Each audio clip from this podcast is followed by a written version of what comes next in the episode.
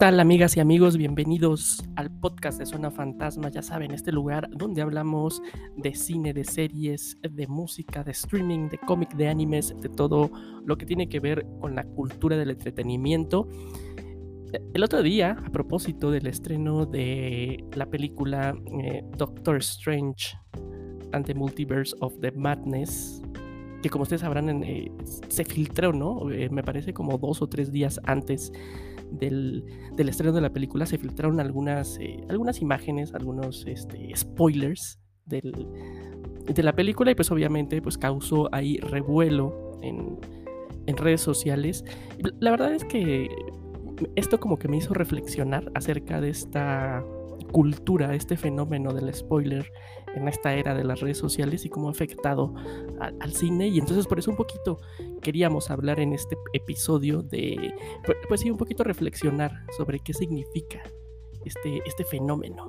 Eh, es muy importante mencionar y, lo hago aquí al principio, que aunque vamos a hablar sobre spoilers y vamos a hablar sobre, eh, vamos a reflexionar sobre el tema, pues no, no vamos a revelar ningún tipo de, información, así que por eso no se preocupen, y, vamos a hablar de, películas nuevas y antañas, pero no, no vamos a revelar ningún spoiler, porque un poquito también la esencia y el corazón de este episodio, pues es este, pues, pues es, sí es un poco, ¿no? De entender por qué, no, por qué nos hacemos esto, ¿Cuál qué, nos causa este placer ¿no? de spoilerarnos las, las, películas. Eh, eh, incluso, ¿no? estaba leyendo hace rato una nota del, del, periódico El País, ¿no? Sobre, sobre un poquito este, este fenómeno y que, que titulaba, por cierto, su nota spoilers, terrorismo cultural, que, creo que es un poco exagerado y un poco amarillista, pero, sí, este, sí hay varias aristas, ¿no? Alrededor de cómo consumimos actualmente, sobre todo el cine, hablando específicamente del cine, sí, sí lleva, ¿no? Este, por varios caminos eh, esta palabra, ¿no? Este, esta forma en la que actualmente consumimos las películas antes, durante y después, ¿no? Eh, es que está cañón, porque pues miren, si ya nos vamos desde el origen de la palabra spoiler, que, pues, viene de, esta palabra este, eh, inglesa, spoil, que significa básicamente arruinar, echar a perder. Entonces, pues ya estamos hablando, ¿no? De que al spoilear una película se la estás arruinando a alguien, que me parece un concepto bastante fuerte y bastante este, egoísta y que habla mucho, ¿no? Sobre todas estas este, terribles... Eh, prácticas en las que hemos caído en los últimos años a la hora de consumir cine, ¿no? Eh, el spoiler no es, no es algo de hoy, ¿no? No es algo de ahorita, sin duda, pues que como que se ha, explotado a partir de redes sociales, a partir de internet, a partir de redes como... Pues yo, yo, me enfocaría en Twitter, que es como la red social que por su, eh, por su misma anatomía es como la más... Eh, pues sí, como la más, la predilecta de los trolls y, de los este, terroristas culturales, como dice el país, para revelar, eh, pues para arruinarte las películas, ¿no? Pero pues obviamente, pues el spoiler, hacer una revelación de una trama, pues es inherente al cine, ¿no? Es, es, algo que siempre ha existido. para mí, eh, creo que, que este concepto de spoiler, pues un poquito lo trajo a la mesa Alfred Hitchcock en el año de 1958, cuando estrenó su película Vértigo eh, una película maravillosa con, James Stewart. Este, para muchos la mejor película del mago del suspenso, en la que pues sí al final hay como una gran, gran revelación alrededor de la trama, que no es una, no es una revelación como obvia, es algo muy sutil, pero pues que sí cambia la forma de, de ver a los personajes, ¿no? Entonces fue Hitchcock el primero que empezó como a poner solo en la mesa esto, ¿no? De, eh, en sus campañas de marketing, por ejemplo, siempre, pues sí, ¿no? Te decía como, como audiencia y como crítico que pues que no, no revelaras el final porque, pues, pues, porque no estaba chido, porque era parte de la experiencia cinematográfica, algo que antes de, este, pues este estas como reflexiones de Hitchcock pues no, se tomaba tanto en cuenta y no era algo como ahorita pues ya un spoiler es prácticamente ahí una mentada de madre, ¿no? y con toda razón. Pero fue, fue Hitchcock, ¿no? El que empezó como a pues sí a tratar de concientizar a público de que parte de la experiencia era de, las películas pues era no revelar eh, pues la trama ¿no? a, los demás. Eh, también lo hizo dos años después con, con Psicosis, ¿no? Eh, me acuerdo mucho de toda esta como de todo este marketing que hizo Hitchcock alrededor de Psicosis, donde, por cierto, eh, él hizo que durante todas las funciones, porque antes era como muy común que las personas entraran en las películas a la hora que se les pegara la gana. Era muy común, ¿no? Que tenía 40 minutos iniciada la película y la gente se metía, así como si fuera un zoológico, ¿no? como, un museo o algo así, eh, no respetando precisamente como pues la, cronología de la historia. Entonces Hitchcock eh, logró que todas las cadenas que pues que distribuyeron su película eh, no dejaran entrar a psicosis a nadie que llegara un minuto después, ¿no? Entonces, como, como que él empezó, les digo, a, a tomar conciencia en este sentido y pues es, de alguna forma un pionero, ¿no? En, en, este aspecto, el mago del suspenso. Ya después, pues ya, se han dado muchos casos, ¿no? Por ejemplo, John Bong-Hu, que también mandó una carta explícita a críticos y audiencia sobre su película Parasite, en la que decía que pues si no, si conocían ya el final, pues por favor, ¿no? Que por casi casi por madre, ¿no? no, no, revelaran a las demás personas de qué iba, ¿no? Eh, en ese giro espectacular que tiene, por ejemplo, Parasite, ¿no? Tarantino también alguna vez lo hizo. Em, este, ahorita ya más actual, eh, los hermanos Russo, por ejemplo, también cuando el estreno de Avengers Endgame, también eh, incluso crearon ahí una pequeña campaña en redes sociales que tenía incluso su hashtag de algo así como de no spoilers Endgame o una madre así. Entonces, pues sí, incluso no los directores le han, tenido que entrar al quite y sobre todo ahorita. Eh, a lo largo del, les digo, ahorita como que el fenómeno está muy enfocado a las, sobre todo a los grandes eventos que representan las películas de Marvel. Creo que ahí está como el, el gran, gran nicho de, de, todo este fenómeno spoileresco. También ahí eh, entran ya al juego las series, ¿no? Por este, lo que pasó con Game of Thrones en su momento, ¿no? Y cuántos, cuántas cosas no se filtraron alrededor de la serie y, y, era un desmadre, ¿no? Entonces, pero pues como les decía, o sea, spoiler siempre ha habido y, porque pues las películas son así, ¿no? Tienen, tienen giros, ¿no? Ahí está el, el, planeta de los simios, estamos hablando del año 1968, que el que para mí es como uno de los, de los eh, giros de tuerca de los plot twists más potentes de la historia del cine, que como se los dije al principio no les voy a mencionar cuál es por respeto a las personas que no han visto la película, aunque ya hayan pasado más de 50 años, ¿no? pero pero era, es un gran spoiler, ¿no? Este, históricamente yo creo que mm, este director... Eh, M. Night Shyamalan, nunca sé si estoy diciendo bien su apellido, ¿no? Pero yo creo que uno, si no es que el spoiler eh, más mítico, pues es el, ocurrido en el sexto sentido, ¿no? Eh, y, es un güey además, Shyamalan, que tiene dentro de su, digamos, en su narrativa definida como el cliffhanger, como estos plot twists muy arraigados en, su narrativa, porque no solo es el sexto sentido, o sea, hay este, vueltas de tuerca muy cañonas en La Aldea, por ejemplo, aquella película con Joaquín Phoenix, em, The Signal con Mel Gibson, eh, La Dama Bajo el Agua. O sea, prácticamente yo creo que no hay película de Shamalayan que no eh, se mantenga, se pose eh, su, guion sobre estos giros de tuerca, ¿no? ¿Qué me dicen de Star Wars, no? Y, el Imperio contraataca, que incluso pues se hizo. Yo, creo, yo creo que, bueno, por lo menos para nuestras generaciones, ese spoiler se hizo más mítico por aquel película, por aquel, perdón, por aquel capítulo de Los Simpsons, donde Homero Simpson sale de la película y pues les, ahí les arruina la fila.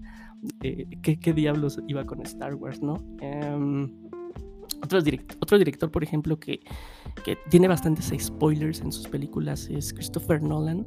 Memento es uno de los grandes, grandes eh, giros de tuerca y de las grandes películas que podrías spoilerearle, arruinarle a alguien. Eh, The Prestige también tiene ahí su, su giro tremendo, incluso Interstellar tiene por ahí cosas. Em, David Fincher, ¿no? David Fincher también es un, un director que que, le gusta, ¿no? Le gusta darle esos eh, shock values a sus películas. Pues, mm, acuérdense nada más de Seven, ¿no? O El Club de la Pelea, dos de los grandes spoilers del cine de los noventas, bien cañón. Em, American Psycho, ¿se acuerdan de American Psycho? Que ahí, eh, no sé, no, no sé si ese es spoiler o más como teoría, lo que pasa al final con el asesino, con Christian Bale. Ustedes sabrán a qué me refiero. Ahí, eh, ustedes comentenme, no sé si ese es spoiler o más teoría conspiranoica. Eh, el cine de Park Chan-wook con Old Boy, ¿no? Aquel eh, giro de tuerca al final de esta historia de venganza que es una de las cosas más tremendas de los últimos 20 años. Eh, Donnie Darko también tiene un gran spoiler. Mm, so, so, que revivió un poco como estas sagas eh, de, de, terror, también tiene un, gran... algo que podría ser muy spoilereable. Usual Suspects, ¿no? sí, hay diferencia entre todos estos directores, ¿no? por ejemplo algo que yo siempre he dicho es que una buena película, la verdad es que sí aguanta los spoilers, o sea, no te pueden arruinar una película revelándote su trama, porque al final del día, y aquí voy a sonar medio mamón, eh, un buen guion se hace, es, el camino, no el, no el, final, ¿no? Si, si, una película depende tanto de su giro de tuerca es porque a lo mejor no es una película tan potente.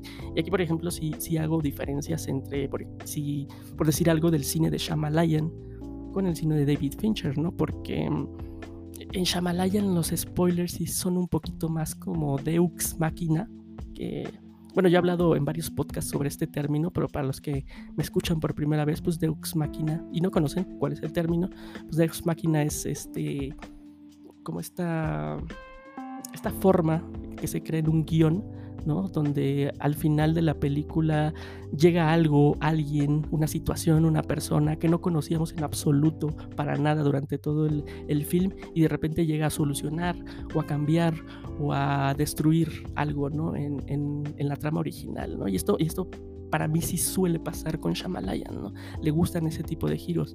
En cambio con, con David Fincher, pues eh, esos finales y esos, esas vueltas de tuerca siempre están totalmente justificadas, ¿no? Y siempre te va dejando pistas, como en un puzzle, como en un laberinto, te deja pistas para que pues llegue, llega a su lógica conclusión y ese giro, aunque sea sorpresivo, sí tenga una, pues sí, como les decía, una justificación dentro de la narrativa de toda la película. Entonces, también habría que diferenciar, eh, hay spoilers, hay spoilers, ¿no?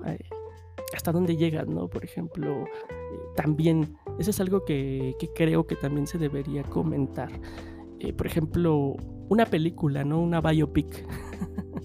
o, una película basada en hechos reales, o una película histórica, donde eh, a priori ya se conocen los hechos que van a sustentar el guion del filme, pues qué tanto sería un spoiler, ¿no? Yo, por ejemplo, decirles que el Titanic se hundió, ¿no? o que, este, qué sé yo, ¿no? O que Napoleón perdió la guerra al final, o que los nazis fueron este, desterrados, eh, ese tipo de cuestiones, ¿no? O que Ray Charles estaba ciego, ¿no?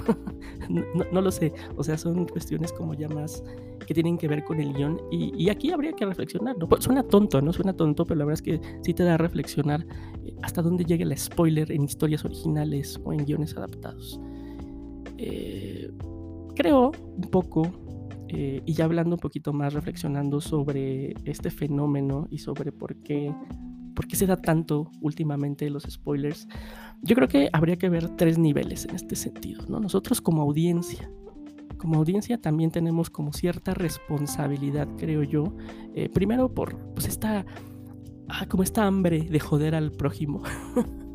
que hay mucho en Twitter, que la verdad pues no, no sé a qué se debe, no soy psicólogo, eh, no, soy experto en la psique humana, pero la realidad es que sí, en muchos, en muchos casos es como esta onda de, pues de joder por joder, ¿no? Y de y esta dinámica de los trolls, ¿no? También de, fastidiar por fastidiar y, sobre todo que estás en un medio que te pues que te maquilla, ¿no? Que te esconde, que te da como el valor para hacer lo que se te pegue la gana sin eh, ningún tipo de consecuencia, ¿no? Eh, ese, es, un primer, una primera forma, creo yo, de ver a la audiencia, pero también están estas personas que encuentran en ver primero las cosas como una superioridad moral ante los demás y de, y de poder pavonearse ¿no? en redes sociales de yo ya vi eh, esa película, que eso también me hace reflexionar eh, por qué queremos ver ya, ya las películas, porque queremos evitarnos los spoilers, o nosotros que somos los spoilers, ¿no? ¿Qué, fue primero, el huevo o la gallina? Entonces, creo que como audiencia, pues ahí hay un tema, pues, un tema cabrón y que, y que aunque es un, eh, estamos hablando de películas a final del día del cine, sí hablaba un poquito de cómo nos estamos comunicando y cómo eh, consumimos las cosas y cómo tratamos al otro, ¿no? En, este, en esta pequeña burbuja que se llama redes sociales. Eh, como negocio también habría que, que ver que entender qué está pasando, porque la realidad es que creo que un poco, y aquí voy a hablar de Marvel porque es el ejemplo pues más grande, es el, eh, pues sí, ¿no? Es como la, la compañía que está llevando el mundo del cine, pero pues como hablo de Marvel, podría hablar de otras casas. No, no, no, aquí no es contra Marvel, pero creo que ellos ejemplifican bien este punto. No creo que eh, las, también estas grandes estudios han encontrado en este fenómeno del spoiler, pues como una entradita a la rentabilidad, ¿no? Yo, por, ejemplo, por ejemplo, les decía antes, antes no se veía que, las que la gente se pues se atascara por los boletos, ¿no? Y estas preventas tremendas y estas filas virtuales. antes, antes esto no se veía, antes pues esto era cosa de conciertos, ¿no? O cosa de eventos deportivos, no se veía tanto en el cine y ahorita, por ejemplo, con Doctor Strange se vio, ¿no? Se vio también con Spider-Man, que la gente incluso ahí se madreaba por conseguir un boleto y creo que tiene que ver precisamente con todo este contexto que arma el spoiler, ¿no? Primero porque pues quieres verla lo antes posible para evitarte que te la arruinen, ¿no? Eh, otros la querrán ver para arruinarla, ¿no? otros, como les decía, quieren tener como esa, pues sí, esa superioridad, ¿no? De decir, yo ya la vi y tú, y tú ni madres, ¿no? Y, eso pues, de alguna forma le conviene tanto a, los estudios, a las productoras como a los distribuidores, ¿no? Tener esa fuente eh, y tener esa urgencia, pues es, es marketing puro de oro, ¿no? Y, ahí te pones a, pensar, ¿no? Realmente todas estas cosas que se filtran eh, no, serán parte también me voy a poner un poquito conspiranoico, pero creo que tiene sentido, ¿no? De, decir, pues, son ellos mismos los que filtran estas cosas, pues para activar, ¿no? Para activar su marketing guerrilla. Eh, incluso con luego mandan a los personajes, ¿no? Como Tom Holland, ¿no? Que era clásico de, ay, se me salió un spoiler porque soy súper dorky, pero soy buena onda, soy cool. Ah, pues claramente él pues tenía permiso, ¿no? De los estudios para, para lanzar sus tonterías, ¿no? Entonces, pues también, ¿no? El negocio del spoiler está, está ahí, este, creo que yo también fecundado y eh, motivado también por, por, los grandes estudios. Y, otra cosa es que también el spoiler creo que está tan cañón que incluso impacta a nivel de narración, ¿no? Regreso al, regreso al ejemplo de Marvel, ¿no? Al decir que este, pues sus mismas historias y sus mismos universos, el MCU está estructurado pues un poquito a partir de esta idea del spoiler, ¿no? Y, ahí están, por ejemplo, este, de estas secuelas eternas, ¿no? De que todo está conectado con todo eh, y una película te puede spoiler a la otra y un personaje te, te significa algo en la vida de otra eh, personaje de otra película. Es una estructura escalonada. Eh, y además estructurada de forma este, quirúrgica y bastante cerebral, ¿no? Para, para que vivas esto de los, los spoilers, ¿no? Ah, y que tengas que ver todo, sino porque todo forma parte de algo, ¿no? Y, también ese es el, el, gran fenómeno de, pues de las escenas postcréditos, que, que no son otra cosa más que un spoiler de, de, los mismos este, creadores de la película, de la otra película que viene. Entonces, pues sí, creo que, este MCU que nosotros tanto idolatramos, yo me subo también al tren porque creo que a nivel comercial es algo genial, pues sí está un poquito construido bajo esta urgencia eh, de consumo, de este consumo voraz con el cine que, que, que, producen los spoilers, ¿no? Entonces creo que es parte de un todo y, y pues está está cañón, ¿no? Porque creo que sí nos ha quitado muchas cosas y muchas sorpresas que antes sí teníamos un poquito más.